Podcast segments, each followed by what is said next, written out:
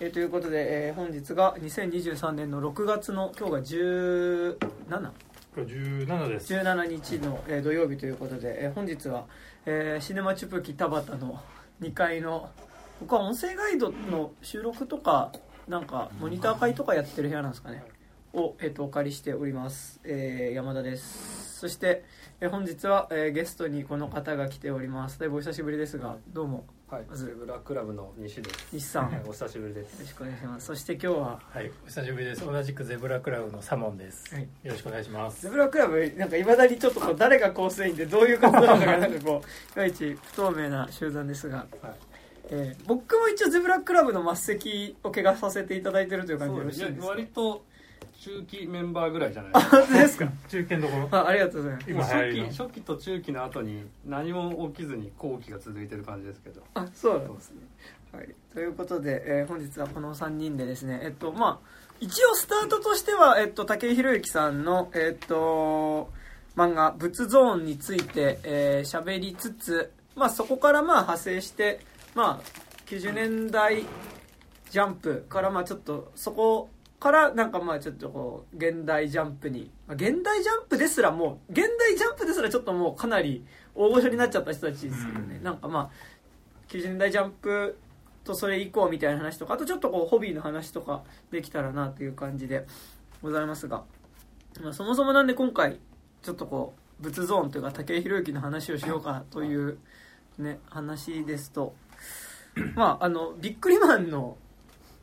新しいシリーズですか？令令和ビックリマン。なんか、うんうん。さちょもうちょっと最近になって情報が少し解禁されたらしいんですけど、はいはい。アニメ。はいはいはいはい。アニメ企画でそれが一応シールと絡めるような感じらしいはいはいはい。そう俺もそれをあんまりまだはっきりとね情報が出てないうんうんうん。段階らしいんで、まあ、山田君がね。ちょうどタイミングで。なぜこのじ、ね、今の令和の時代に仏像なのか。でね。本当に。まあなんか逆にね武井宏之で言うとなんかやっぱ仏像にしてもシャーマンキングにしてもうん。なんかやっぱ90年代的な磁場というかなんかどっちもすごいこう世紀末みたいな、なんか新しい救世主みたいな話を、ね、どっちも書いてる話で。てかまあ仏像がまあめちゃくちゃなんかシャーマンキングのプロトタイプって感じはすごいするんですけど、うんまあなんかこうそんなところはありつつまあなんか世代的にビックリマンはミレニアム世代だったりもするので、うん。まあ、ちょっとこう仏像の話を皮切りに、うん。まあちょっとそんな話ができればなという感じなんですが、うんうん。そうですね。てかなんかまず仏像僕全然はいはい。世代ではないそうですよね。ジャンプで読んでなかったそうですね、シなんかャーマンキングからって感じですか？シャーマンキングも一番最初からリアルタイムではなくて多分僕がジャンプ読み始めた頃がシャーマンキングでいう1920巻あたりなんで、まあ、シャーマンファイトは始まっていて恐山ルボワール編っていうあのーまあなんか後半の物語をこうもう一上がりしていく手前のちょっとこうあのー割と小さな話をやってたうん。ぐらい。で確か、テレビアニメでシャーマンキングもその頃やり始めてて、うそうだね。アニメやってたもんね。だからテレビアニメの満金と、漫画の満金とぐらい、でなんか仏像は本当にその後めちゃくちゃ後追いででも多分当時ブックオフの100円コーナーに結構仏像が転がっていて、まあ、それで読んではいぐらいだった感じなんですけどやっぱりあのブックオフの100円コーナーにどんだけ物としてあるかっていううんのが、意外にこうスマッシュヒットだったのかとかカルト的人気誇ってたのかっていう一種のバロメーターになるかなと思うんでね2人とも今手元に仏像フルであるけど、うん。はいはいまあ、本当俺も実家にあるしなんか3巻で終わっちゃうような作品じゃないなっていう実感とともにやっぱりその90年代から2000年0年代初期の頃の「週刊少年ジャンプ」っていうのが、はいはい。まあ、本当にそういうなんか鉄の軍団というか鉄の規律っていうか 本当読者の目から見てもいやこれ絶対もうちょっと我慢すれば伸びるでしょとか、はいはいはい。なんかもう少し何かあれば跳ねそうなのになっていうのを本当に結構ドライにズバズバ切ってったから、うんうんうんうんそれなんか本当うちの仏あのゼブラ院のリーダーのってよく話すのがあのあのザ・桃太郎っていう、はいはいはい。さらに遡る古い漫画があるんですけど庭野誠あ庭野誠先生の、そう80年代あれ約コミックスだと10巻で終わってて、まあ、期間にすると約2年間の連載だったんだけど、うんうんいやどう考えても面白い。絵もうまいし、うん。本当ギャグとかもすごいセンスセンスいいというか面白いなと思ってて、だけど本当10巻で終わっちゃった時は結構子供心に虚無感が、うんうんえーみたいなこれ終わらすんだみたいな。でもう終わらし方もかなりなんだろう早足というか駆け足で畳みかけるように終わらせてったから本当子供ながらに見ててもあもうこれ終わらしにいってんだろうなっていうのがありありと感じられて。だからそういう時代のよすががまだこの仏像には残ってるかなっていう切り口というか見方も僕なんかの世代だとあるかなって。これがたった3巻でうん。終わっちゃったっていうのは結構なすごいなと思って。うん。なんか仏像音不思議ですよね。なんかもう3巻でうん。終わってって。でなんかそれもやっぱ3巻単行も3巻出てるんですけど、はい。3巻に丸々話が詰まってるわけじゃなくてうん。やっぱり初期読み切りとん。全ての単行本、まあ、全3巻の間に、まあ、後半はなんか4分の1ぐらいは初期読み切りが1本入ってるぐらいなうん。構成で。でもうなんかい2巻ぐらいからもうあこれは 畳にかかけてるなっていう感じがすごいする。ありありとね。今見ると全19話なんで。ああそっか。3巻は全然持たない。足りないぐらいだね。だろうね。2巻と4分の1みたいな。確かに分量的にはね。本当それぐらいな感じだね。まあ、でもなんかジャンプの単行本ってなんか最初のね12巻はなんかそのもともと連載してたストーリープラスでなんかその初期で読み切りだった頃のものを1本入れるとかっていうのはまあ結構なんかある作りだなとは思いますけど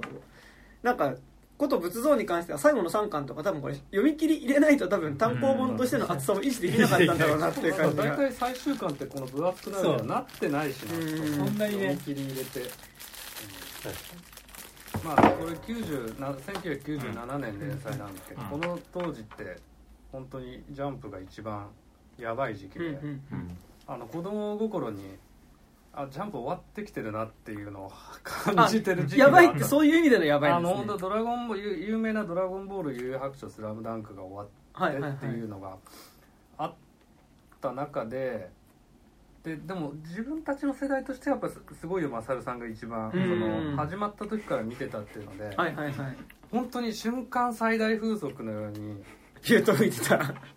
うんなんか世の中がマサルさんに動かされてる感じがしたね、まあ、子供限定なんで小学生限定で、子供視点からするとまあそんだけ。今みたいにそのネットメディアがない中で、うん。あの子供たちの言葉遣いとかが本当にまあすごいよマサルさんにみんななってたんで。へえ毎週のようにマサルさんで出てくるそのネタとかはいはい。を、その週明け、まあ、我々はあの東京民なんで「うんうん。週刊少年ジャンプ」月曜発売なんですけど、うんうん。ちょっと裏技で土曜日とかにああそう買ってだから週が明けて月曜日に学校に行って。登校した時点でもうみんなマサルさんのネタをうん。話してるっていう状況だったんですけどそのマサルさんのねは意外と連載にすると2年ちょっとぐらい。そうだね。うん。でちょうど97年ってマサルさんが終わる年でもある、うんうんうん。まだ仏像開始の時はマサルさんやってたのかな？うーん。まあそうこれ調べるとラッキーマンとロクダラッシュブルースもう97年終了。結構ですね。もうやばいでしょ。結構本当焼け野原状態で。はいはいでルローニケンシンがうん。看板漫画だったの、あわかるわかる。その印象すごいわかる。だから正直だから漫画家というか漫画作品の格っつったら偉そうですけど、はいはい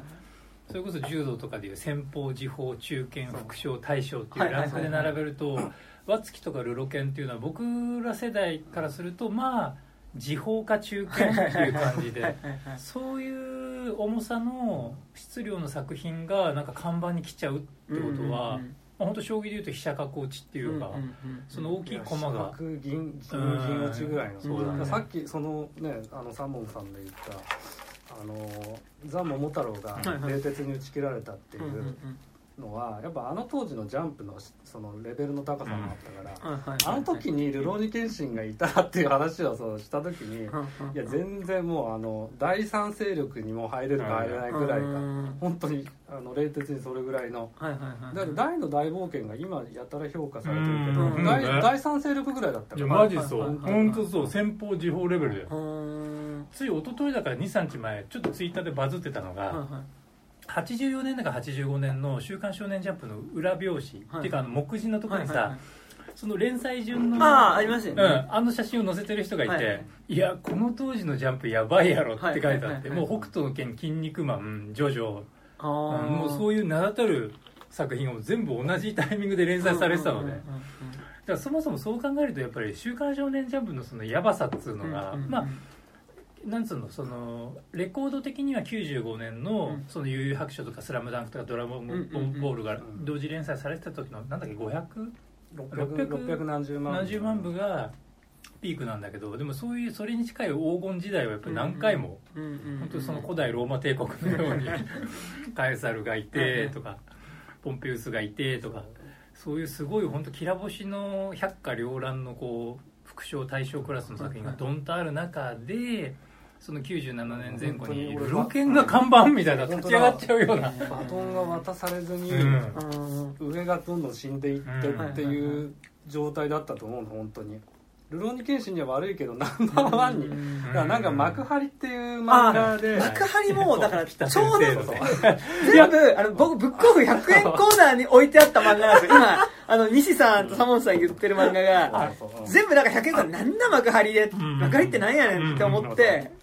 いや漫画。いいね。いやマジで俺なんか幕張が乗った時に相当ジャンプ迷走してんなと思ったのよ、うん。でなんでかっつうと、はいはい。正直俺らの目からするとあの幕張のノリとかテイストって、はい。もうバリバリ講談社なんだよね。かヤンマガっぽいっすよね。そうもう「週刊少年マガジンか」もっと今言えば本当山田さんが言ったようにもうヤンマガなんだよね。だからけ喧嘩商、まあ、今で言ううん喧嘩商売とか、喧嘩商売も今やってないうん。今で言うとじゃないですけどなんかそっちの感じですよね。やっぱり「週刊少年ジャンプの」なんていうのレーゾンデートルというか、うん。基本的な存在意義っていうのが、うんうん勝利友情努力だから、うんうんうん。ああいう稲中気味のはいはいはい。下ネタとかをかます作品ってことなかったんだよね、なんかやヤンマガってなんかずっこうなんか、ルサンチマンが基本なんか通底してあるじゃないですか。なんか連載してる漫画の要はトップにも。要はそうそうそうモテない中高男子のルサンチマンが本当そう充満してる作品が多い中で全然ジャンプっぽくないの載せてきたから、ああもういよいよ「週刊少年ジャンプ」編集部困ったんだなって、うん。で世にちょっと流行ってるこうヤンマガテイストを、はいはいはいあの持ち込んできたんだなっていうのが結構あのこの97年前後のうん。やっぱジャンプが置かれてた状況なのかなって思うかな、なんかもう目に見えて本当に、うんだからその幕張の中でうん。北安崎のなんか自分の自自伝というか普段の生活の漫画みたいなの書いた時に、はい。なんだっけいつもファミレスで原稿のそのネーム書いてるって時にあの店員かなんかに声かけられて「なんか何の漫画書かれてるんですか?」みたいなこと言われて。で、まあ、一応どこ何の雑誌で書いてるんですかって言ったら「少年ジャンプ」って「え本当ですか？何ですか？私読んでると思います」みたいなこと言われたら「流浪に決して嘘ついた」っていうエピソードの漫画があったんだけどでもそれは「流浪に剣心」っていうのが当時ナンバーワンだったうん。っていうことなんだよ、うん。ドラゴンボールじゃないのもうやってなかったし、あれあの北さんの漫画とか見るに、あジャンプって今そういう状況なんだってやっぱまざまざと見せつけられたのがこの97年の 「少年ジャンプ」だったんだけうど、ん。まあその中でその仏ゾーンってはいはい。一応読み切りが本誌にもこの武井宏之っていう人のものが載ってたり、あと増刊も俺結構読んでたんで、はいはい。あのーイタコのアンナってジャンプスペシャル。とかそうイタコのアンナとかで書いてたで名前は知っててあこの人なんか絵もイタコのアンナの時はちょっと荒削りだけど、キャラクターとかなんかそのアイデアが面白いなっていう感じだったんで覚えててでやっとその連載みたいになった時にまあいわゆるその和月組うんの一応真が銀が鬼が来たりてて一番最初にジャンプで、うんそれ連載したの絵はうまかったけどね。しっかりしてたのが、うん。でその、まあ、時報としてはい。本誌に連載で乗り込んできたのが武井宏之だったんだけ。ど、これ始まった時は、まあ、俺たちは小学生だったんだけど、はいはいはい。まあ、同級生とかも結構漫画好きなやつが多かったんで、うんうんこれはこの人すごいぞっていうのはでなんだ何の読み切り見てたのかあれの人でしょみたいな感じで話してて連載開始からきなやつは周りに多かったんですよね。うん。でもなんかやっぱこれに結構結局仏ゾーンのこうまあ仏ゾーン文庫本の上下巻のやつもあるんであれですけど、うん。こっちのまあジャンプコミックスのジャンプコミックス版だと読み切りめちゃくちゃ載ってるじゃないですか、なんかこれ見ると本当になんかほぼ仏ゾーンの元になった読み、プロトタイプがそもそもすごい入ってて、うんでこれ自体がめちゃくちゃ仏ゾーンからでいとこのアンナ自体結局その後シャーマンキングで京山アンナになっていくし、なんかその京山アンナのその口寄せじゃなくて、まあいたこのアンナの中では体寄せ、まあ仏像の中では体寄せって言ってますけど、まあその完全に自分の体を霊と同化させることによって死んだプロフェッショナルの動きをトレースして、まあそれによってまあその喧嘩に勝ったりするみたいなっていうのはなんか初期シャーマンキングうん。と多分全く同じ要素が入っているんでなんか。そまあ、そこからだからシャーマンキングにつながる、まあ、仏像も含めて、うん。シャーマンキングにつながるものが全部出来上がってたっうんていう見方もできるんですけど結構そのこの武井宏之っていう人のセンスみたいなのが、まあ、存分に見られる、まあ、うんこの3巻で読み切り含めて、まあ、当時やっぱり見てて思ったのがすごくこのキャラクターのデザインもそうだけど、うんロボット的なデザインがこの人すごいなっていうのは、センスはセンスあるなっていうような言い方をしてなかったと思うんですけど小学生だったから、うんなんななんか、まあ、よいい意味でそのコロコロコミックとか、ボボンンボンっていうかボンボンっぽいっすよね。そうやっぱホビーっぽい、ホビーを感じさせるうん。ものがあったんですけど、まあ、あの仏像もねうん。要はこれアーマー漫画じゃないですか。そうですね。言ってみれば、それに、まあ、今まで、まあ、ジャンプだとねその歴一番のアーマーの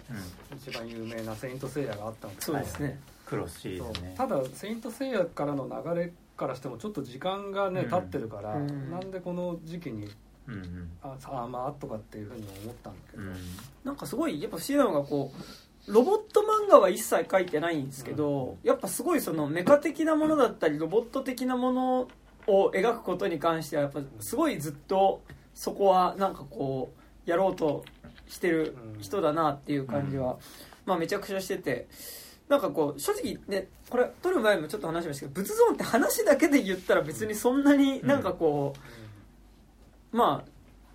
一応設定とかの面白さその、まあ、仏像が、まあ、アーマーになってあの戦うみたいなこととか。多分、まあ、当時で言うとやっぱ2000年問題的なというか、多分もうちょっとその世紀末的な空気感の中でこれっていうのはあったのかもしれないですけど。でもなんか、まあ、そんなにそれを語りきるにはやっぱり尺が足りてないしっていうところで。でもなんかやっぱどこがすごい印象に残るかなっていうとやっぱこのアーマーというか、やっぱこうキャラクターデザインうん。だなっていうのはすごいしますよね。うん。なんかいや当時連載で読んでても何を目的としてるのかっていうのがいまいちうん。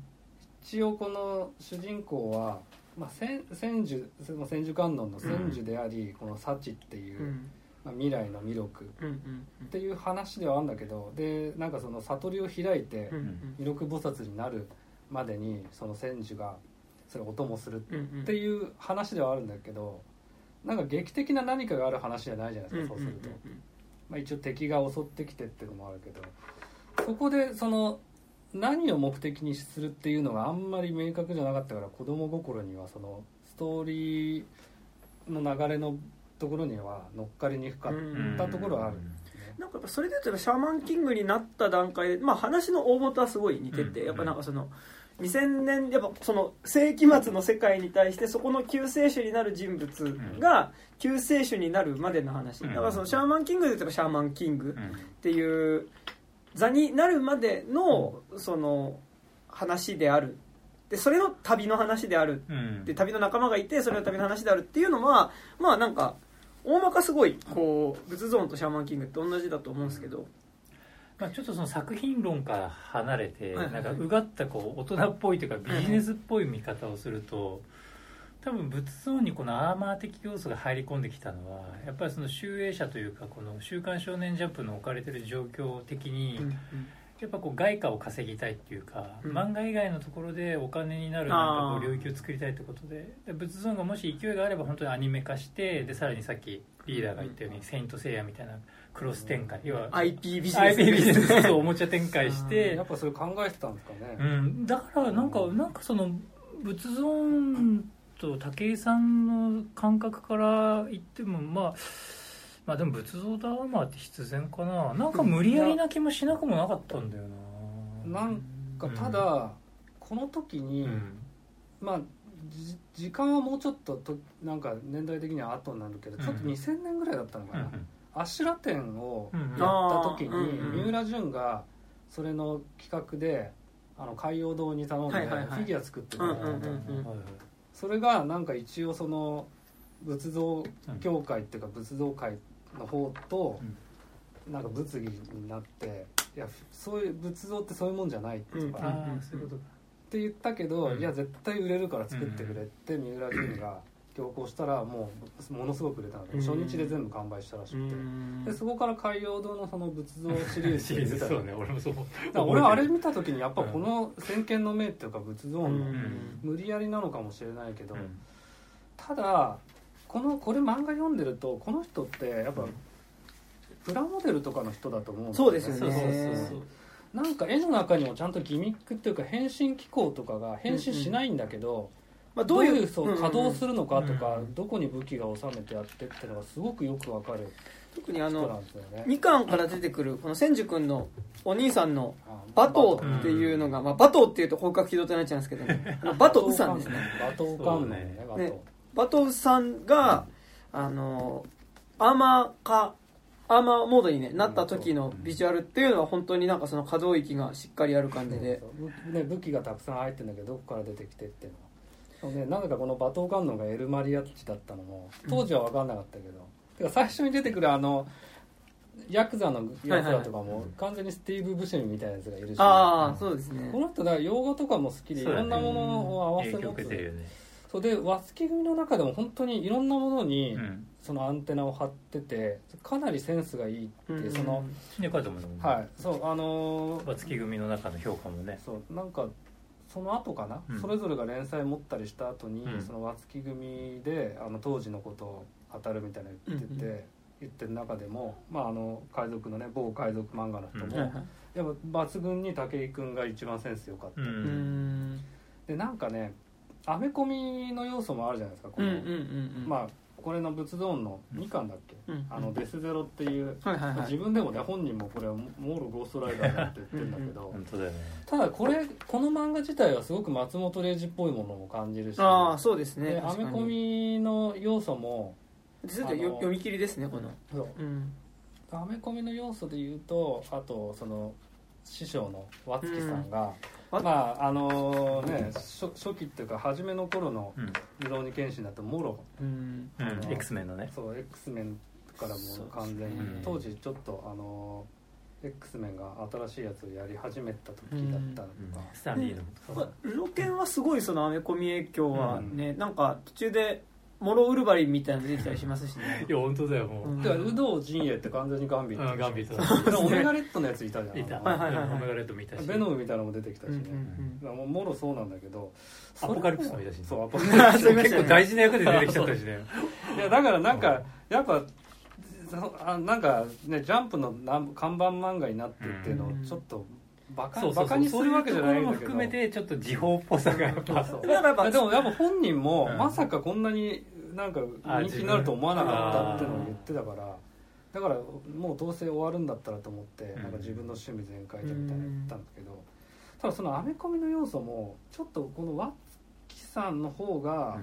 詳しいっていうか知っててうん。ああそうかもね。そうで和月組のあのミスターフルスイングの人あはいはいあの人も読み切りの時にもろあの当時のあの X メンのゼロトレランスかな、うん。その時のウルヴァリンってあのマスクかぶってるのよ。マスクっていうかバンダナ。ああはいはいはいはいそれをもろそういうキャラクターなどを描いたりしたから相当和月組でみんな、うん。ね。アメコミに信じてたのかなっていうのはあったんだけど、かもしれないね。なんとなくこの武井さん発信な気がするんだけど、うん。なんとなく。ああこのアーマーに関してはそういうことね。いやなんかそのアメコミとかそういうものの、うんそうなんかアーマーもそうだし、うん。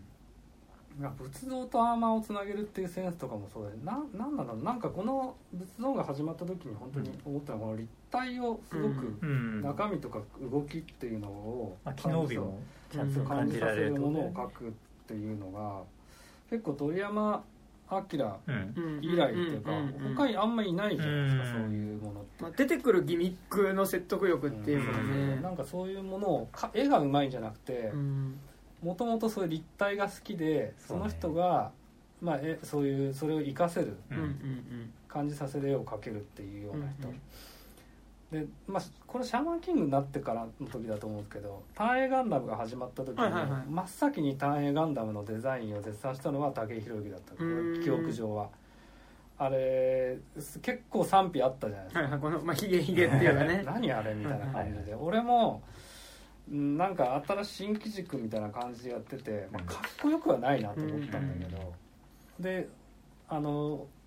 それで単影ガンダムがあでもかっこいいのかなって思ったきっかけがフィギュアを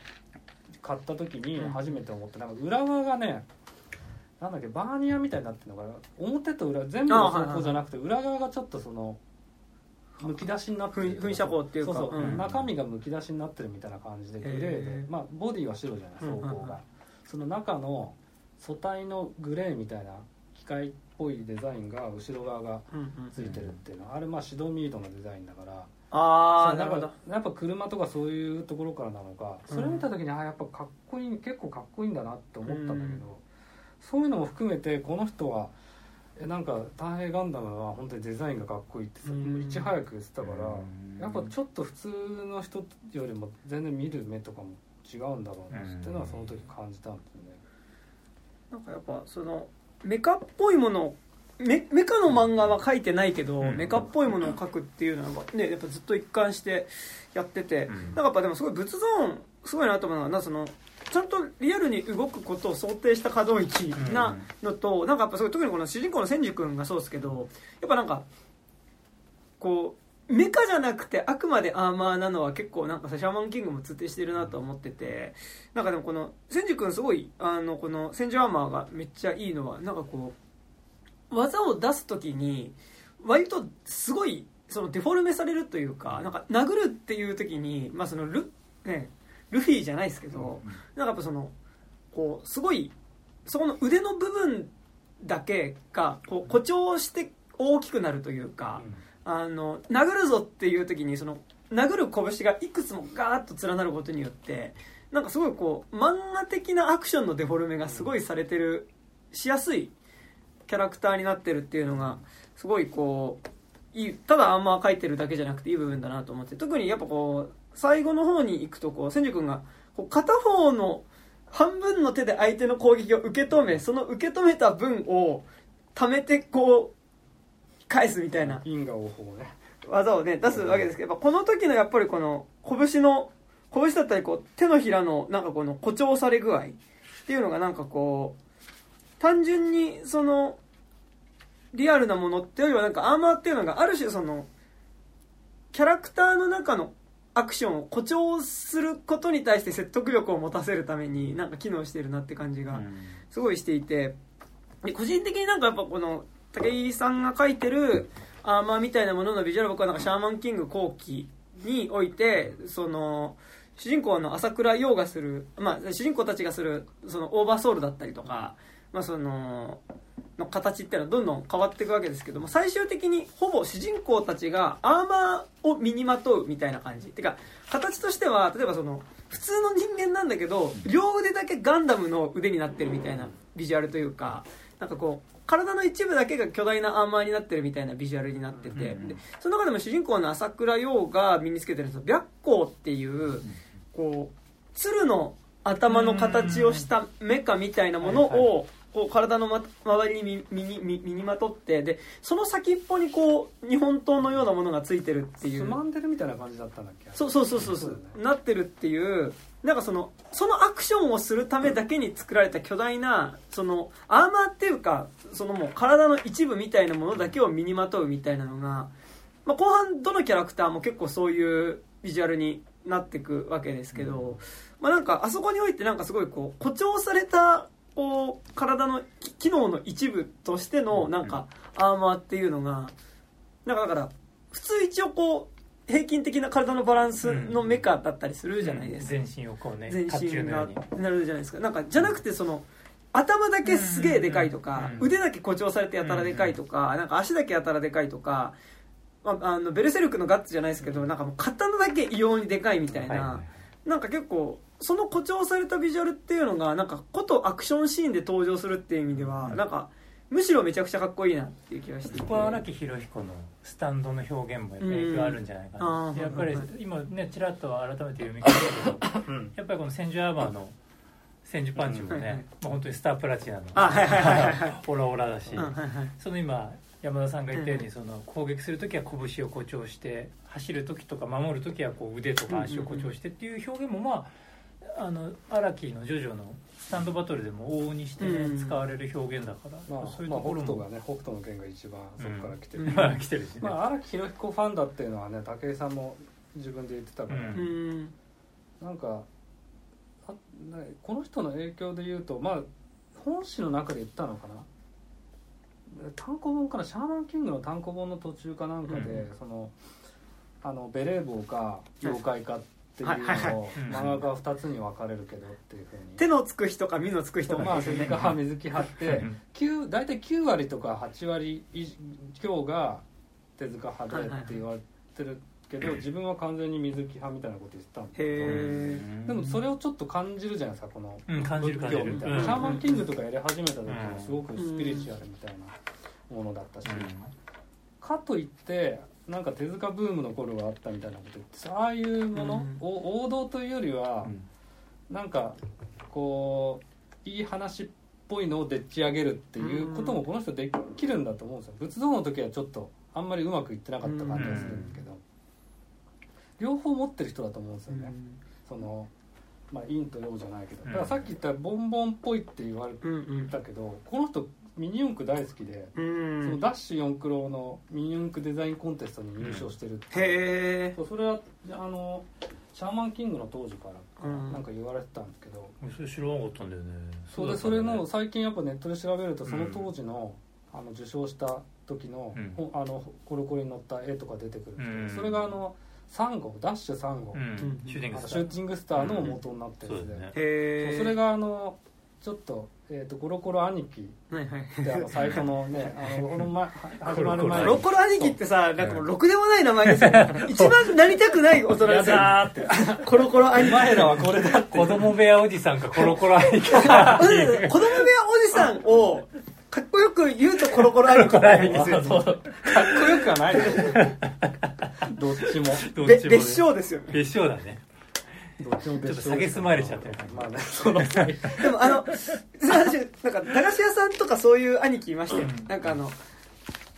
結構いい大人なんだけど。わかる。いた。あうん。の駄菓子やおもちゃやあ大体いたよね。ちょっと高校生か下手したら大学生ぐらいの。あとあのカカードゲームできるスペースがあるがあるなんかこう店とかに、うん。あのコロコロ兄貴をいましたたね多分同年代人名のなんだこれ。同年代のお友達がいないんでいない、うん。子供のまま大人になってしまったコロコロ兄貴いますけどね。コロコロ兄貴っていうねサイトがあるんでね、はい。それをまあちょっとやる前にねこの2人に送ってうん。それなんかもう今あの武井さんってその集英社離れて完全に講談社の方になっているんですけど、そのちょっと極道みたいな話いや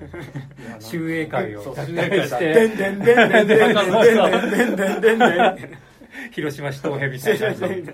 もう今じゃこ講談組のね講談組になってもう全部ジャンプラインナップから消されてる。いやマジで本当そう思うよ。だから俺ちょっと話脱線したけど、はい。あの井上武彦が、はいはいはだからあれ97年であれ。ば、はい。バガボンド連載した時に。いそうですね小学館。えモーニングと思って。あそうですよね。うん。集英社から講談社行くって、うんうん本当に今の例えみたいに、なんつうのこっちの東の極道がさ、うん西のメジャー極道にさ、はいはいはい。移籍しちゃうみたいな、うんうんしかもその中途半端なチンピラだったらまだしも、はいはいはい。さっきの柔道の例えで言えばもう本当副将大将っていうかもう超大将でうん。井上武彦なんて「スラムダンク刻んだわけだから超大将が、うん。まあ、ある意味なんつうの不倶大天の敵というかさ、うんうんもう本当にこう超絶ライバルの講談社に走るっつって、あれなんかいろいろ噂が噂あるよね。結局本当に弁護士立てて、ん。法的にね手続き踏んでってやまあでもあれも何きっかけってやっぱあれなの「スラムダンクの続きを無理やり書かせようとしたからっていうのとかあとジャンプに残るんでもないっていうことなのかな、でもなんかね今の時代じゃないからもううちうちで住んで表にも出さないって話なのか、い。や今だったら完全にもブザービーターが俺 その間にあったから、うん。う文春放題今だったら感じねでもあれですよなんかいつかなんかそのうち裏幕本っていうかね。内幕をね。さ最近であれですけどなんかあのあそこの大泉サロンって、うん。あのあの人たちえっと竹宮恵子とか、あそこら辺の竹宮恵子って誰でしたっけ？あそあそこの少少女漫画、うん。萩尾元。あたりの人たちのその大泉サロンってなんか、うん。その少女漫画版時はそうみたいな人たち、わかる。なんか西武池袋線沿線ってさなんか結城正美とかもそうだけどなんかあの小学館サンデー、はいはいはい。およびその小学館から出てた少女漫画系の作家たち高城美子とか、はいはいはいはい。なんか西武池袋線って俺のイメージで結構そうなんだよね。うん。だから大泉サロンってほらそうそう。大泉学園もさ西武池袋線だからさ。そうでなんかそこのなんかでもこう内幕みたいなのを書いた本とかも、まあ、内幕ってほど暴露本って感じじゃないですけど、うん。なんかまああの時代振り返ってみたいなのが出てたりしてて、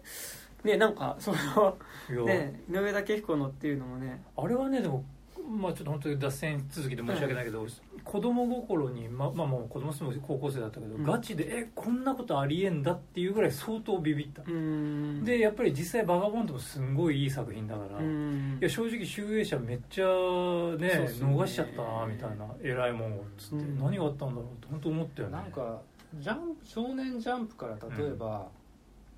なんかヤングジャンプとかに行くっていうのも、うん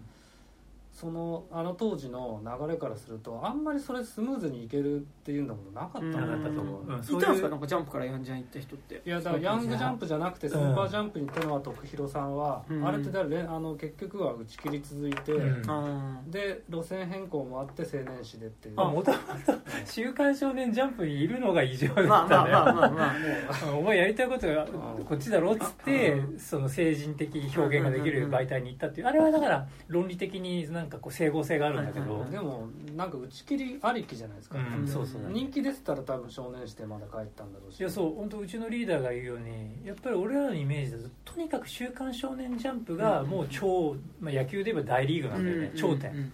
だからそそのヤンジャンだとかスーパージャンプだとかオールマンだっつっても、うんやっぱり結局はそのマイナーとか 3A とか、そう大リーグ以下ってイメージだから、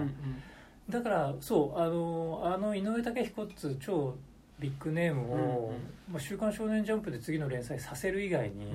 多分ステージが用意できなかったんだなだからまあこれは完全に俺の推測だけどああいういろんなその井上騒動があった中で富樫があやっぱあの人頭いい人だと思うから、まあ別に無理から集英社飛び出さないけど、うんでも俺のスタンスでやらせてくれよっていうところからレベル E の、うん。ああいう各週やがては月1っていうのが始まってで「ハンターハンター」始まった時も「え毎週書くんかい?」って俺なんか思ったもんね。はいつうか書けるんかいと思っててで結構ね10巻十数巻ね毎週やってっからうわすごいなんだろういくら積まれてんだろうはいはいはい。1ページあたりって思うぐらい毎週書いてたけどだんだんやっぱりほらうん。癖というか病気が出てきちゃっいてやなんかやっぱ「ハンターハンター」に関してはなんかもう、うん。そのちょ数巻の間に多分 貯めてるアイディア全部ググって入ってくるじゃないですか、うなんかね。そうっていうのはねなんかだから逆にレベル E とかって一応一話完結でいけるか一話完結そうね。らなんかその要素は入れやすいんだろうなって気がしますよね。もっと言っちゃえば有白書も後半の魔界編の時はいはいはい。にもう明らかにあもうこの人「週刊少年ジャンプ」でやりたくねえんだなっていう、あの背景とか多かったんだよね、はいはいまあ、ちょっとこれ言っていいのかは、まあ、ちょっといあれだったらカットしてほしいんですけど結局その主人公ユウスケの親父のライゼンがいるライゼンの宮殿の背景、はいは壁とか柱が要は女性器男性器、あはいはいはい。まあ、明らあからさまなんだよね、うん描き方とか。あれ要は厨房でもさあれこれうんうんうんうんうんってなんて分かるからいやもう何これジャンプじゃ描きたくねえってことなのかなあれなんか魔界のあのうんトーナメントの時あのトグロと戦うところの会場とかも結構そういうのあったりしてあったリーガーみたいなのがあったし、まああの人もともとねああいう気持ち悪いの好きだから、リーガーとか好きだから。やっぱね、あの、ハンターハンターにしても、あの、ゾゾルディック系の家の感じとか、あとあの、ヨークシーンシティ編のオークションで出てくるものとかっていうのは、なんかやっぱその、悪趣味感っていうか、だいぶ抑えてね。ね。だからもう完全にお前アフタヌーン来たんだろうって思ったから、うん。でも俺井上武彦の騒動を見た時にこれ富樫も走んじゃねえかなと思ってうん講談講談会に。はい講談組に。講談組系 アフタヌーン会に入れてくれやっつって。でも全然そういうそこら辺が、うん。あの井上武彦と違って、うん。なんかオタク気質とか生ぬそういうそうそうそう。そこまで頑張る 頑張ることストイックじゃなかったんだよねやっぱ井上武彦はやっぱアスリートだからいや、なんかでも、常に新しいことをやろうとしてる感じは、うん。なんかこの間のファーストスラムダンクとかもそうですけど、やっぱなんか一回作ったものを、なんかやっぱこう、ちゃんと試合のシーンっていうのを描くっていう意味でもう一回そこだけ作り直すみたいなこととかって、やっぱその創造的破壊っつうか、うん。やっぱああいうのってあの比喩的比喩的表現じゃなくてリアルに体力いると思うんだよね、だから井上さんなんかずっとバスケやってて今もなんか空手やってるような話聞くから、だからやっぱフィジカル鍛えてる人って、うん。そこら辺のなんだろう精神的なスタミナも結構あるんじゃないかな。なんかすっごいアスリート書いてるなって感じがして、たまに嫌な、嫌な嫌な感じなんわかるわかる。疲れる、疲れる。ね たまにね。もうだってバガボンドなんかもうなんかもう精神性に深く潜り込みすぎちゃって。もう早く続き見たいけど全然書かないもんな、それはもう富樫さんに対してのもうこの場ではねうん。おい富樫しっかり体鍛えてって いう話になっちゃうよね。三島由紀夫みたいな。いや本当本当そう。やっぱりフィジカルは絶対影響するからね、作風に。でもね、それで言うとやっぱベルセルクとか、うん。まさにどんどん主人公を疲弊しながら作者も疲弊しながら書いてたんだろうなっていう感じがね、しますしね。まあでもなんか本当仏像ちょっと話戻るとなんか、うん。仏像から満金に行くみたいな時に、でも満金だと結構、メカではないけど同時に全身メカも結構書いていて、なんかやっぱ X ローズっていう、まあ作中で主人公と敵対する、まあ、その主人公の兄弟である朝倉覇王の派閥との間に出てくる第三勢力として出てくる X ローズっていうのは、まあ、ほぼまあもう全員メカっていうか、まあヨーロッパっぽい。なんか今シャーマンキングになってそのシャーマンファイトうんが始まってからまあ仕方がないんだろうけどモチーフが、ね、いろんなところから持ってくるっていうふうになったアイアンアイアンメイデンとかにうんそうだね。アイアンメイデンだね。なんかやっぱこの人はもうちょっとこの限られたところでうん。やっていく方が、だから仏像の見るとこれでちゃんとそのシャーマンキング的な、うん。あのーまあ、もうちょっとこの分かりやすいストーリー展開とっていうのがあれば、まあ、本当に大ヒットして続いてたのかもしれないし、それシャーマンキングみたいにやっぱねこうどんどんどんどん広げさせられて最後グダグダになって、まあ僕は結構シャーマンキングあの一応あっちの完全版27巻で、はいはいあの無理くり完結はさせてるんですけどねあれも。いやだからそう考えるとつくづく編集者の存在ってでそうですよね。かいよね。だから本当に。結構シャーマンキングの、まあ、完全版以前の終わり方は、すまあ、確かに本当に西さん言ってるようにグダグダどころのグダグダじゃないですからね。とかもう終わるな1年以上前から、うん。ああもうこれダメだなっていうのは、連載あのジャンプ見ててももうこの人ももうなんなんかあまりにもいろんな風に長く続けさせられちゃってて、うん。どうしようもできなくなってる感じをかなり受けたんだけどうーんなんかあのなんだっけ二段オーバーソウル二段構えみたいなところまでは,、あこの人やっぱすごくアイデア持ってんだなってでなんかビジュアルとしての洗練具合も多分そこら辺が一番来ててだからあのホロホロっていうアイヌのキャラクターのなんかやっぱニポポパンチっていうなんか両手左右にあのコロボックルの要はあのお土産屋さんで売ってる木彫りの像をなんかほぼ両手にだからそのアーマーとしてつけてるみたいなビジュアルになってくるんですけどそれとか本当になんかその結構そのアーマーメカスピリチュアルみたいなところでは結構完成されてるなとかすごい思っていたのでなんかデザインとしてはなんかねそこら辺のオーバーソル2段階っていうのは。まあ、一番最初は憑依合体って自分にうん。そのなんか武人とかの達人の魂を合体させるっていうところだったのが、途中でその武器にうん。その霊魂を合体合体させたもんで殴るっていう。だから自分自身も強くなきゃいけないっていうね概念が出てきたじゃないですか。なんかそこら辺のアイデア。で最終的にその二段オーバーソウルっていうのとかを考えた時にややっぱこの人ホビーとかそういうののアイデアをすごくあるんだなって思ったんであそこくらいまでで本当に 話のうん。終わりが見えてれば一番良かったんだろうけど、化形態としてもすごい理にかなってますよね。自身に乗り移らせる、うん。それを武器に、えっと、身にあと身につけさあの霊を持ったもので戦う。でうん最終的に霊がまとっあの身についたそのもの自体を自分の体に身にまとう。でも完全にアーマー化する形で戦うっていう。なんかそう武器自体がアーマーになって自分肉体肉体を変形させるんじゃないっていうところが、だからなんかその後のあのね和月さんのあの「ルローニケンシン」の後、はいあの武装錬金10周で終わったやつ。いや武武装錬金の前そうそう。黒歴史。ガンブレイズウエストっていう。ああ知らない。いや実習で終わったからね。全然知らない。あの西部終わったから劇版ワンピースっていう。お前弟子をパクんなよっていう。あれ思った。本当そう思った、いやなんでそうだどうしたのって探せみたいな感じなんですか。そう。そうそうそういやになんか。西へ西へ西へみたいな感じ西部劇だから。本当にやらかしちゃったのがあって、で、まあ、武装錬金で復活したけど武装錬金のアイデアって完全にでもシャーマンキンシャーマンキングですね。と思ったもんあれ見た時。だからやっぱまあしかも実際に武井さんにね師匠がアイデアアイデアっていうか相談してたりとかって言ったから、あね俺逮捕されそうなんだよとか。それなんかまた本当にヤクザみたいですけどロリがやめられねえんだ。やめられねえんだよ。個人輸入だから大丈夫だと思ってたんだよ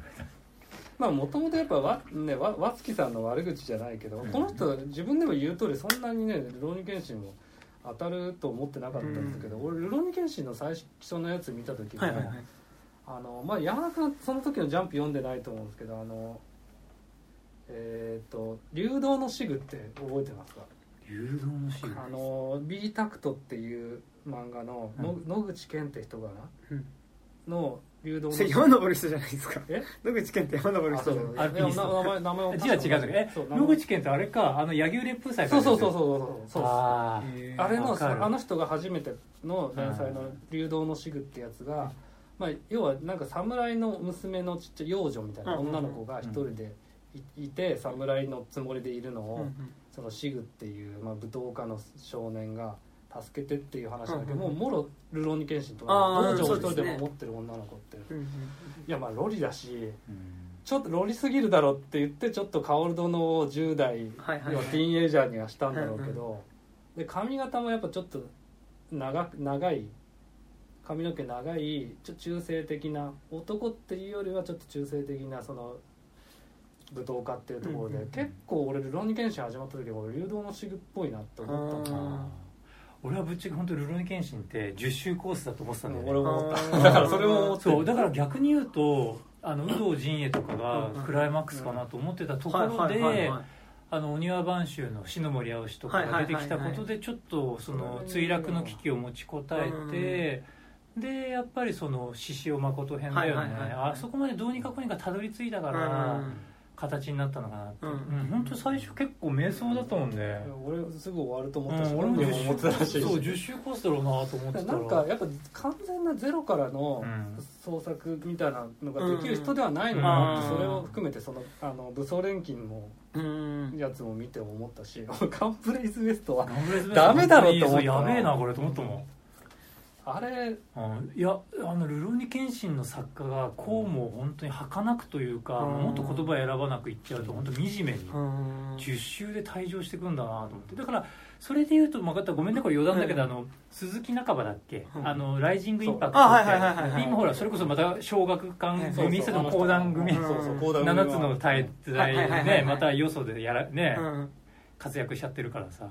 そのライジングインパクトってゴルフ漫画はあったんだけど、うんうんうんやっぱそれもあんまりはかあんまりなんつうの人気が出なくてあれも10周コースだった？もうちょっといったっけ？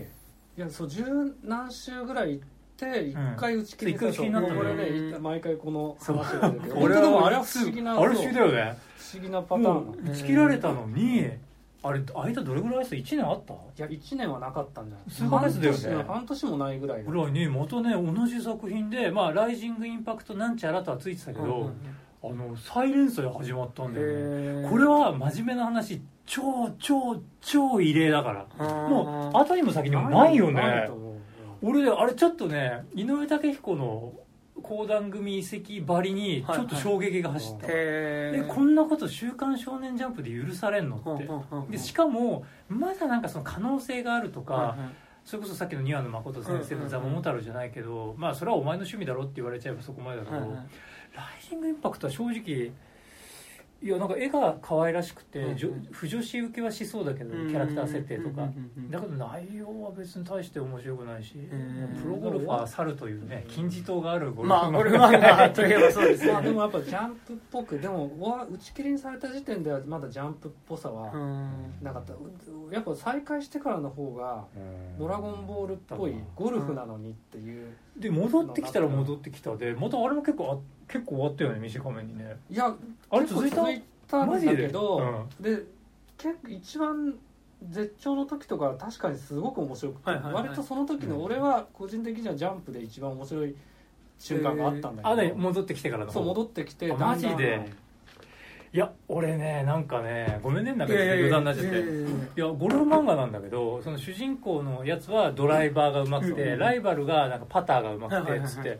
なんかこうパターをグリーン上でかざすと黄金の奇跡が見えるみたいな。いまあそれはいいんだよゴルフ漫画だから。だけどなんかね無理やりねあのイギリスのアーサー王の円卓の騎士って伝説があるんだけそどそれをね無理やりなんかわけわかんない感じで引っ張ってきて実は前世で主人公がアーサー王でま周りのライバルのゴルファーたちはその円卓の騎士だったみたいな描かれ方がして。遊遊戯王みたいですねああまあ言う。いやあの人もともと円卓の騎士好きらしくて好きなんだ読み切りからずっとやってんだ。あだって朝を7つの大罪だってあまあそうですね。あそうそうか全部朝をやってるんだけどうんへー。ただ名前がみんなただライジングインパクトで面白かったのが、うん。アーサー自体は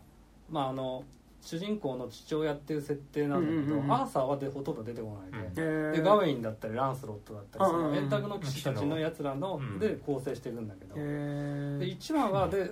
アーサーが父親だと思ったら実は違くてそのルーサーっていうまあ実際にそのアーサーの兄弟そのペンドラゴン兄弟っていうのが父親でっていう話なんだけどだからまあそのペンドラゴンの血を継いでるものがものすごいその能能力力を持ってるって話になってくるんだけど。だからまあゴルフ漫画だったんちゃうんかいって思って。だからやっぱバトルっぽくなってくる。そうファンタジー要素入ってバトルっぽくなって。バトルこの人やりたいんだろうなとはうんその時思ってたんだけど。だから俺からしてみたら超絶尻滅裂だったんだようねん。なんかスポーツ漫画なのかバトル漫画なのかファンタジー漫画なのかようわけわからんし、まあ要素が渋滞してる。そうそう要素が渋滞してる上に、まあ、正直俺から言ったら俺は厳しい時代の頃のはいはいジャンプの人間だから、まあ昭和の体育会系みたいなこと言うけど。だから一回辞めたくせに戻ってきてでそれでこれかよみたいな。うん。だからだから俺記憶残ってないのかも。見てな。い俺俺ね結構ね、うん。ケチだから 金払って買ったジャンプは全然興味なくても全部読んでたいのやそうっすよね。そう。だけどねもう割と高校生大学生ぐらいになったらバイトして余裕が出てきたのが、飛ばしてもう興味ない漫画読まなくなっちゃったから。時間もっていうのは時間もっていうのもあるからだから俺全然ライジングインパクトの第二部記憶ねえんだと思う。戻ってきてからの方が面白くなってきた、うんあマジで？俺は戻るあの終わる前にもう好きだったけどやっぱ終わった時に、うん。まあ地味だしこんな感じかなと思ったけど、うん。戻ってきた後の方がどんどん面白くなってきたんで、まあ、でもとにかくまあ超超超異例だったのよ。その戻ってくるってこと自体が。うん。だからそれぐらい厳しいなんかジャンプ社会において、だから和月さんなんか本当にまあ繰り返し言うけど本当時報のイメージだったから、うんうんうんだからそんな中で小田栄一郎とかこうやって武井さんとかがやっぱ育ったのはまあやっぱ師匠としては、うん。まあなんかいい人いい人って言ったら偉そうだけど、うん。うんテラさんみたいあそうそうテラさんは。時はそう例え好きでテラさん そうテラさん。まあ寺さん的な立場、うん。立場まあ和月さんからするとそこまで年離れてないし。あそっかそっか。漫画仲間っていう感じだっていうのはそう自分も、な確かに。これはあのそう仏像の設定が75年なんですよ。あごめんあそっかそっか仏像が75年か。そうだからなんかぶでもなんか、うん。この時にその和月の信弘氏の功績って結局は小田栄一郎と、そうだね。その連載時まあ武井宏之も、うんうんシャーマンキングの途中までは、確かに。ね、あの第一人作家としてうんうんそれを時報クラスだったからね。生み出したっていうところなのかもしれないし、うんただなんかあのー今の鈴木仲間の「ライジングインパクト」に関してもそうだけど、ちょっとそれまでの、うん。まあ、お王道っていうかもともとジャンプって本来はなんか変な漫画っていううん。タイプじゃん、あ後追いだし他の少年誌うんに比べて、うんうんマガジンサンデーとかに。そうに比べて後追いで、そうですね。だから後追いだからこそうん。そう。後追いだからこそなんか別の新しいことをやるっていう漫画雑誌だったはずなんだよ、まあ、有名作家は使えなかったからね。そう使えなかったうん。からあのまあベレー帽の人とか。はいベレー帽の人とかはもうまあ落ち目だったっていうのはあの人はあるけど、うん。だからね本宮宏と、うん。あの車田正美うん。路線がまあそれが一番ジャンプの今のうん。努力友情勝利とかって言ってるけど、うん。ああのそれってその二人でしょ、そうドラゴンボールとかって努力と友情と勝利って言うけど、うん。あんまり友情もないし。うん何を言ってるんですかもあれうクリリン友クリリンさんあれあれって友情なのか。クリリンのことか。勝利って言ってもなんかそんな劇的な価値がないじゃないですか。ドラゴンボールはねいつも勝利があっけないんだよね。そうそう。フリーザ編もセル編も。そうそうそう。そこがせまあなんかブーはまあ良かったかなで努力って言ってみんな修行のシーンって言うけど修行のシーン1週2週で終わっちゃってるからみんななんか努力友情勝利って言葉に呪いのように。むしろ後半じゃないですか。なんかそのそれこそなんかルロケンとかそれ以降の漫画が割とその努力パートっていそううか。そうだから実はジャンプってむしろその極物みたいな漫画の方が、うん。だってあれ一番最初にそのビッグバンみたいなのあったのってハレンチ学園の時じゃない？ああまああれはまあいろんな意味でビッグバンですけどそうねでもい有名になったっていうかうん人気もあったっていうので、世に知らしめたのはそうだと思う、うん。うん、ハランチ学園だし、まあ、あの時点でねそうだし、うん。で本宮宏と車田正美は結構な感じ。やりすぎでしょ。って、うん。その努力あの人の方が努力であの血管が切れてあの剣が切れても走るとかっていう、ような漫画だったんじゃない？で結局だってその後下本和彦とかうん。ねあとまあクロマティ高校とか、まあ、結局ネタにうん。されていくねものですからね、うん。そこら辺では本宮宏って、元祖ヤンキー漫画作家ってあるよね。うん。男一匹ガキ大将もそうだし、うん。それこそ車田正美だって最初あれ風魔の小次郎だっけ？そうそうそう。あれもなんかヤンキー漫画みたいな感じだもんね、まあ大体だってあの人ヤンキー要素ある、うん、要素あるしね。でなんか女の子のヌードが無駄に出てたし、ううん。確かセイント・セイヤもね意外となんかだから車田正美って、に、うん。まあ毎回思う俺せ実はジャンプでその「セイント・セイヤ」も読んでないし、ギリギリアニメので「セイント・セイヤ」ちょっと見てたぐらいなんですけどあの人ってシスコンなんですかね？あー。女師匠が毎回出てくるじゃんあー。出てくる。マリンさんとかね。そうジャイナさんとか。そう。セントセイヤの。ビート X でもあのなんだっけ？女師匠じゃないですか。赤髪の。女女ランマン見てみたいなるそうね。ただやっぱ幼心にその女師匠その年上のお姉さんみたいなのへの憧れっていうのがでしかも戦うっていううんうん。わかる。中であの要素は結構あの人実はそういうところの方がうん。男男してる中でも、女の人の部分っていうのを出すじゃないか。意外と少年誌の中でそういうのが確かにねあの時代においては珍しいかもね女師匠ってね。うん。今でこそねこの LGBTQ がうんぬんって言われてる昨今でまあなんかこう世間体的に女性の上司とかねうん。女性の管理職を描かなきゃなっていう配慮が働く時代でも全然なかったから。でもブリーチとかもうん。あれですもん。あの夜市さんってうん。女師匠まあでもあの人、だったりあの人って多分世代的にもそこが好きだから「セイント・セイヤ」好きでしょ、うん。ああの人ってドスケベだからそ あそこのなんかこうファッと入ってくるうん。エロ要素をはいはい。ふ受け取ってたんだと思うんだけど、うん。まあ、あとナルトも一応綱手とかねそうそう。なんかそんな女性師匠みたいなのもまあ出てきてまそうそうそう。だから多分車田フォロワーじゃないけど、はいはい車田正美以前は多分皆無皆無とか絶務だったと思うから、うん。その女性師匠キャラみたいなのが車田正美以降あこういうのもありなんだっていう意識が多分漫画家候補生たちに植え付けられてったのかな、うん。毎回だってリングにかけるも姉ちゃんが最初。そうそうそう、ね。姉ちゃん本当出てくるしね、うん。結構でかいなんか毎回出てくるからあの人のその性癖っていうかそういうのがあるのかな、うん。まあ、メーテルみたいな印象としてあるのかなと思ったんだけど、まあ、でもね、ま、マリンさんとか本当にあの仮面をつけてるっていう設定とかが、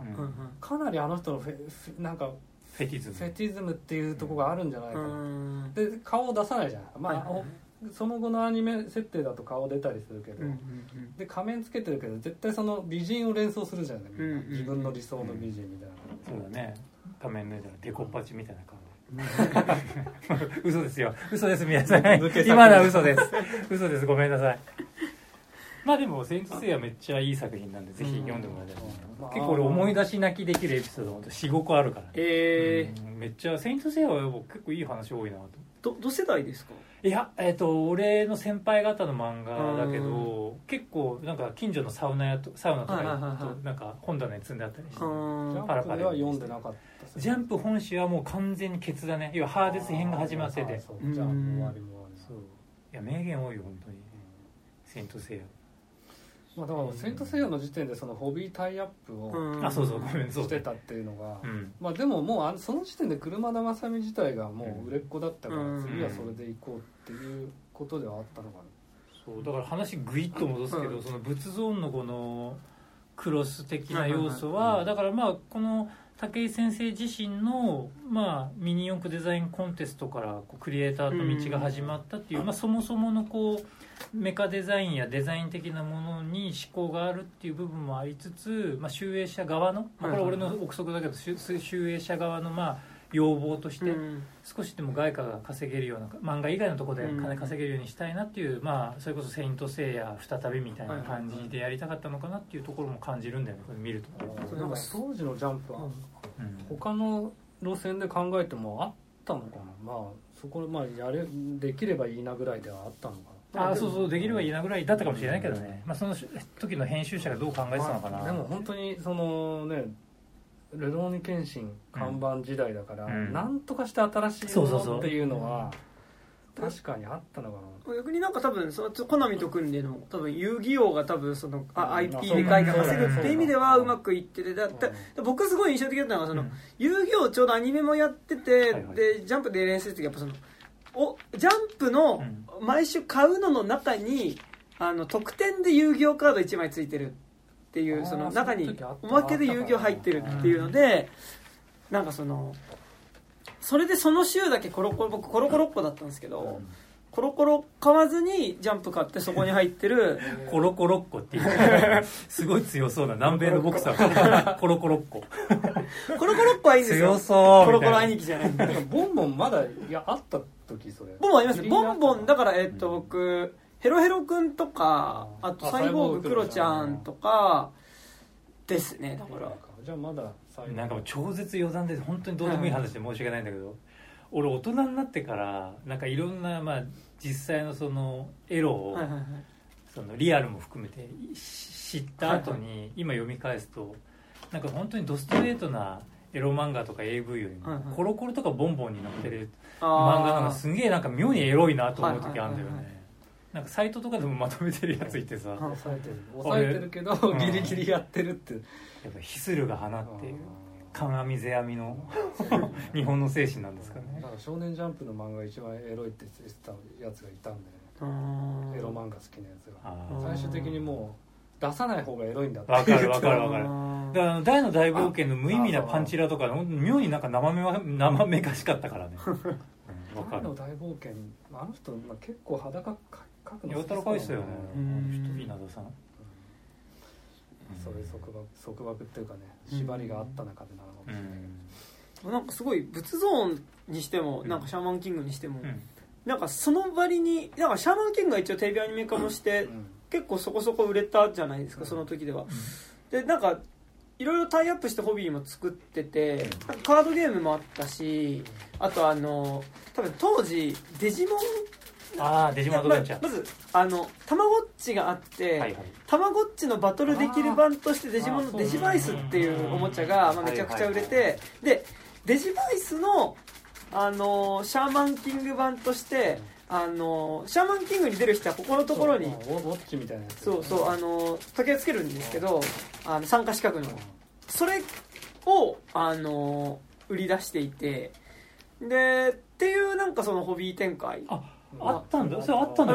あマジでそれ。シャーマン知らなかっそしてからだいぶたくさんあったよあマジで。あったんですけどでもなんか多分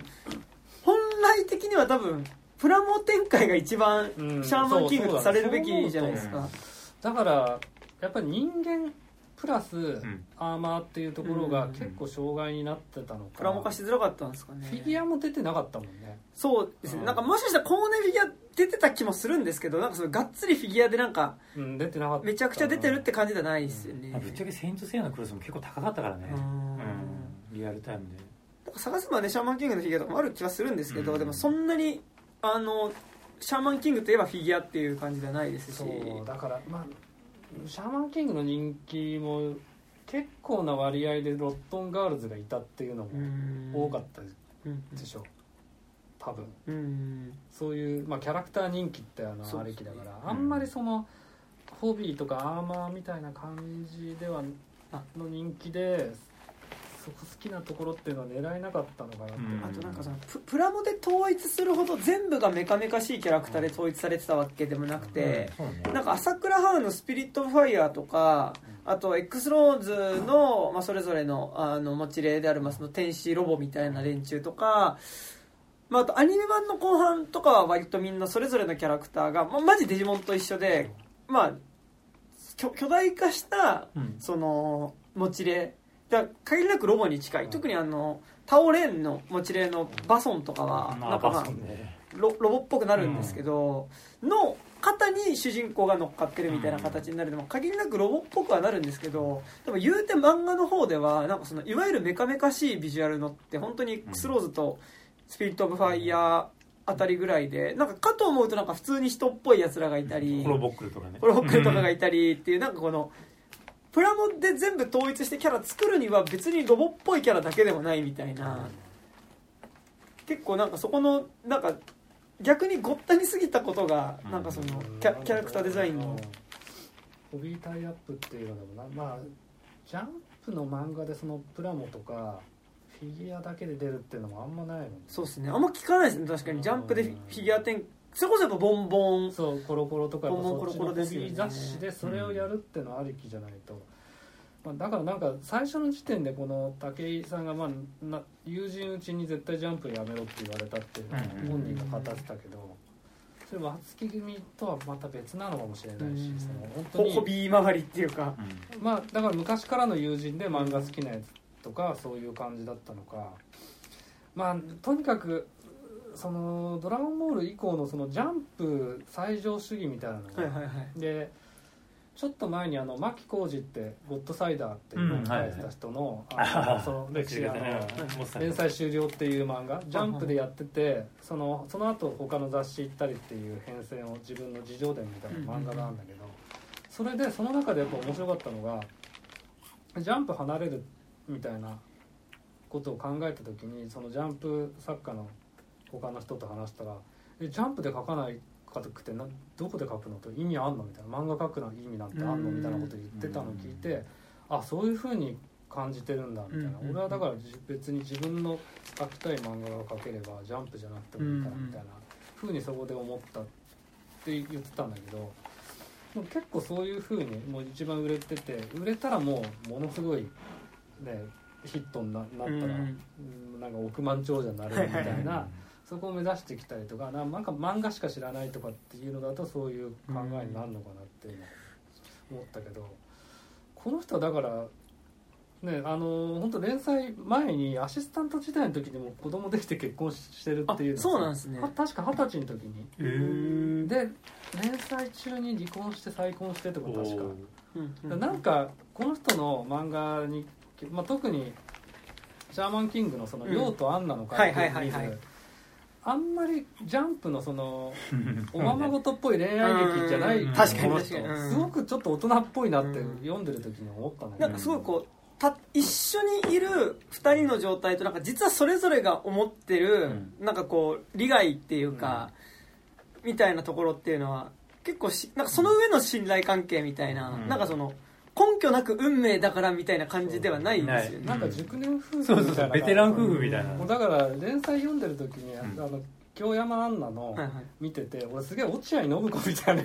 見えたんだけど。なるほどね。あのうちの旦那は本当すごい人だって分かってるから、うん。まあ自分がケツ叩いてあのす一番すごい男にするっていう。うん。で自分はその嫁だっていうのでうん。ふんぞり返るみたいな、いやでも信子さんがそうだとは言わないけど、うん。ちょっとそういうできる嫁ぽいのが落合信子っぽいなと思ったんだけど。そうそれってやっぱなんかシャーマンキングの19巻20巻の恐れ山ルボワール編ってやっぱ小学校当時多分3年生ぐらいでリアルタイムで読んでても、うん。これ変だぞって感じ、うん。ルボワール編ってよ読んだことあります、うん。なんかあそこだけなんか少年漫画受けする感じじゃないんですよね。そうかもね。なんか旅の話だし、うんなんか本当に青森に旅行行く話で、うん。いい話なんかまあ要はこの京山アンナと朝倉陽っていう2人が、まあ、なんでこう夫婦になってるかうん。っていうことの根拠の話なんですけど、なんかすごい全体的に物悲しいムードがずっと漂っていて、そうだよね。なんか武井さんの絵って本当コロコロ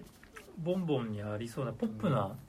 感じなんだけど、まあ、やっぱりその水木しげるとか松本零士の影響も、うんセンスが、うん、受けてるっていうところからちょっとこう枯れて枯れた部分もあるというか落ち着いた部分もあるよね。松本零士の影響はかなり高いと思う、うん。あの確かに。この世の中で自分だけ取り残されても、うん。なんかずっとこううだつの上がらない若者でいるみたいなのが、うん。でホロホロっていう名前自体も、ん。あの39の中にホロホロって出てくるの、へえ結構あのそ物悲しい話なの、うん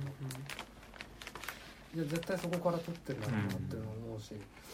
だから王道のものも書けるしす好きでそういうのもあるんだけど、なんかこのちょっとアウトサイダーな部分みたいなのが、だからなんかうまくそこを生かすっていうのがこのジャンプのこのオラオラしてる感じじゃないなかったんだろうね。本当にそれは一番思う。それはそうかもね。ちょっとやっぱこう進むべき作劇の方向の正解っていうのがある種ちょっともう決まってるところで書くってなると難しいのかもしれないですよね。確かに。とかなんかもっと大きく大きくみたいな。うんだからなんかなんだっけ小田一郎と出会って王道みたいなものを諦めたみたいなことを言ってたけど、うん。あの人も言ってみれば別にその一番受けた時のうん。ドラ「ドラゴンボール」とかって言うけど結局「スラムダンクみたいな感じのことをやりたいだけなんじゃないの、うん。小田一郎です。ねうんなんかこういろいろそこまでのもああなんか、まお膳立てはすごいして場るけど。面場面に分け分けてたけどそのショーでこう大きくひね作ってったものをそのショーの最後ごとにひとひとまとめにして、まあうん。いい話みたいなのに収めるみたいなのがなんか、まあ、特に途中からの、まあ、と最近の「ジャンプ」は特にね全部そうなのかもしれないけどもう週刊連載でもととにかくものすごい速さで循環させるっていうんじゃなくなってきてるでしょ、うん今の「ジャンプ」の連載漫画っていうのは。なんかヒットした漫画だから長続きさせるなんか極力もう長く書かせるっていうのももうなくなりましたよね、うん。だか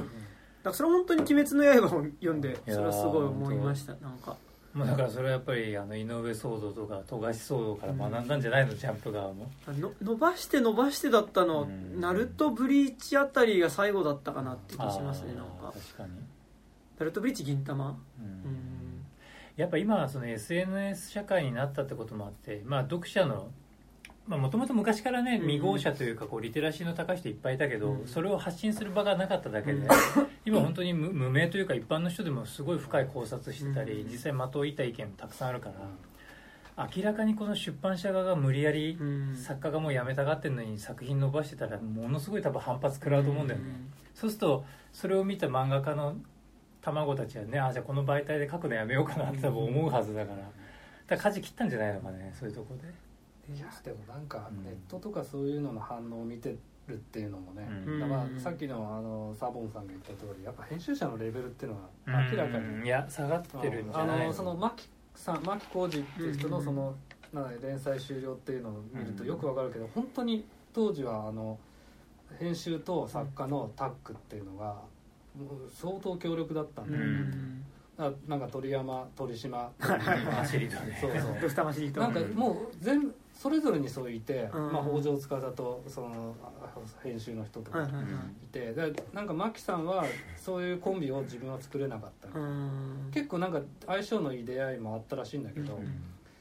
なんかもうお互いが信頼しきってそれがうまく噛み合ってっていう風なのじゃないと、まあ、大ヒットっていうのはそうじゃ、うん。そういう風にいかないみたいな。いや分かる。結局こういう場だもんね、うんブレストというかさ、うん雑談してうんさたのあーあーじゃあそれいいねみたいなノリで多分落とし込んでいくと思うから、うん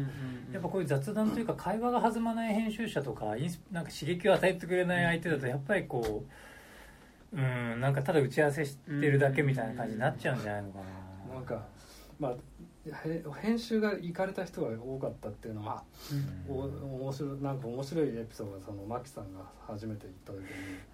なんだっけオカマの刑事の漫画を描いてみないかみたいなことが言われたらしくて。いいねいいいい枯れ具合だね。なんか当時ストップひばりくんが人気だったんですけど。オカマが今来てるみたいな。はい。でなんかオカマの刑事の設定でオカマが今オカマが激怒する理由を3つ作れれば絶対ヒットするみたいなことを。えー。それだけ聞くとも。そいつ結構やり手じゃないその人がうん。何言ってんだって思うじゃん、うん。でその人どうも俺調べてったら、あの原哲夫にうんうん「原さんあのひ人間がの飛行ついたら人がなんか爆発して死ぬって漫画描きませんか?」って言った人すごいっすね。高橋さんって人なのかな？その人らしいの。へうんでやっぱ原さんもその時にそれ言われてこの人何考えてんだ 何言ってんだと思ってただなんか中国の飛行の本かなんか持ってきてくれたらしくて。ただなんか弱点をつくっていうで倒すっていう設定は面白いなと思ってまあ結局はねあのブあのロンソン先生もついて、はいはいはい。あの北斗の拳になったうんんだけど、でも取っかかりからすると、まあ、結局さ、まあ、前もそうこういう話してたと思うけど「北斗の拳ってどんな漫画なの?」って言われた時に人の飛行ついたら爆発して死ぬ漫画で一言で言えるじゃない？そういうフックは大大切なのかなと思ったけど。でもな結局そういうこと言うっていうのもその編集の人のアイデアっていうか面白い人間力みたいなのがうん。ね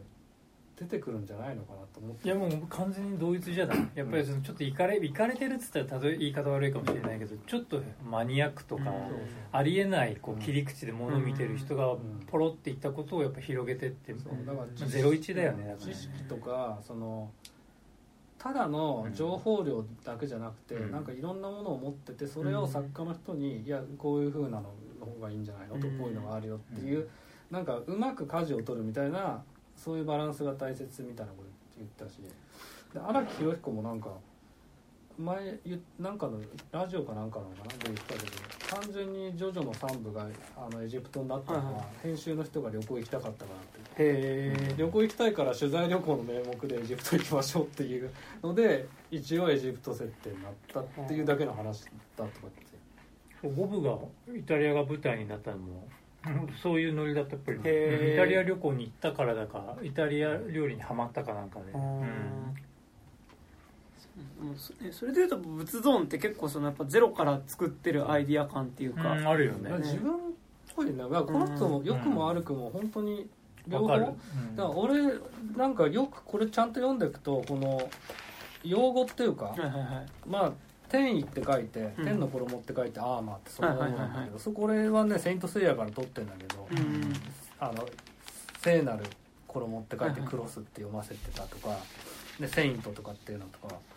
あと仏ゾーンっていうのは仏像なんだよ。そうそう仏 仏ゾーンってみんなみんなっていうか読んでない人からするとその